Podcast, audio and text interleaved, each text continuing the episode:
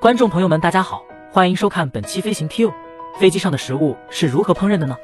不同的航空公司虽然在餐食的质量上有很大差距，但操作和烹饪却非常相似。今天小 Q 就来带大家看看飞机上的食物是如何准备的。一、实地准备。因为航空公司为自己准备餐食，基本都是与餐饮商签约，所以大多数飞机餐都是飞机起飞前在地面上准备的。有许多公司都提供此类服务，其中最大的一家是汉莎食品公司。航空乘客体验协会的一篇文章揭示了它的规模，仅法兰克福餐厅每天就能为航空公司提供八点五五万份餐食。它还经营着欧洲最大的洗碗设施，服务设备会被重复使用。地面设施将烹饪和包装大量的饭菜，根据食物的类型，烹饪后它会被冷藏或冷冻，直到在飞机上重新加热，通常在准备的十个小时内。很多食物，包括大多数肉类，都是经过半熟处理，然后在加热过程中将烹饪至全熟。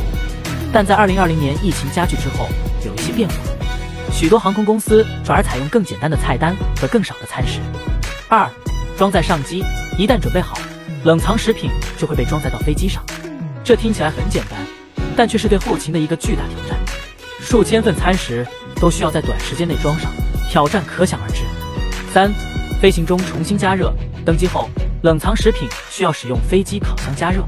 每种菜肴都会有重新加热的准备说明。对于大多数经济餐，重新加热只需在提供的托盘中进行。对于更豪华的高级舱餐食，他们通常会在托盘中重新加热，然后转移到其他盘碟中供食用。飞机上的烤箱是专门的对流烤箱，使用热空气加热食物，不使用微波炉。饭菜装在托盘上放入烤箱。大多数饭菜需要大约二十分钟才能加热，当然，他们是分批提供加热。四，机上厨师，有几家航空公司为他们的商务舱或头等舱招聘机上厨师。虽然您可能认为机上有一个厨房，他们可以在那里准备新鲜的饭菜，但不幸的是，事实并非如此。厨师将使用相同的烤箱准备饭菜，但有更多的配料和选择。五，飞机餐清淡，许多乘客抱怨航空公司的食物味道太平淡无味。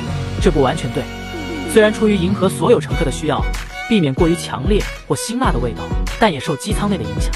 由于机舱加压和湿度低，味觉对于咸味和甜味的感知可能会有所减弱。最后一点，你有没有想过未使用的航空食品会怎样？根据 IATA 的研究，2017年机上餐饮产生了一百一十四万吨食物垃圾。该组织强调，百分之二十至百分之二十五的机舱垃圾是未使用的食品和饮料。遗憾的是。这样的现象仍然存在，解决方式就是把剩饭剩菜送到垃圾填埋场。现在许多国家的航空公司都在参与回收或捐赠可重复使用食品的计划。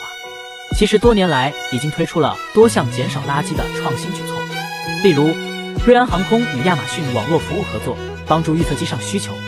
奥地利航空公司去年开始推广，让乘客把未售出的食物带回家。汉莎航空集团旗下的瑞士航空公司也开始大幅降低未售出食品的价格，以避免浪费。值得注意的是，航空公司每年都会因这些未使用的食品和饮料损失将近四十亿美元，因此，他们将热衷于从财务和可持续发展的角度应对这些挑战。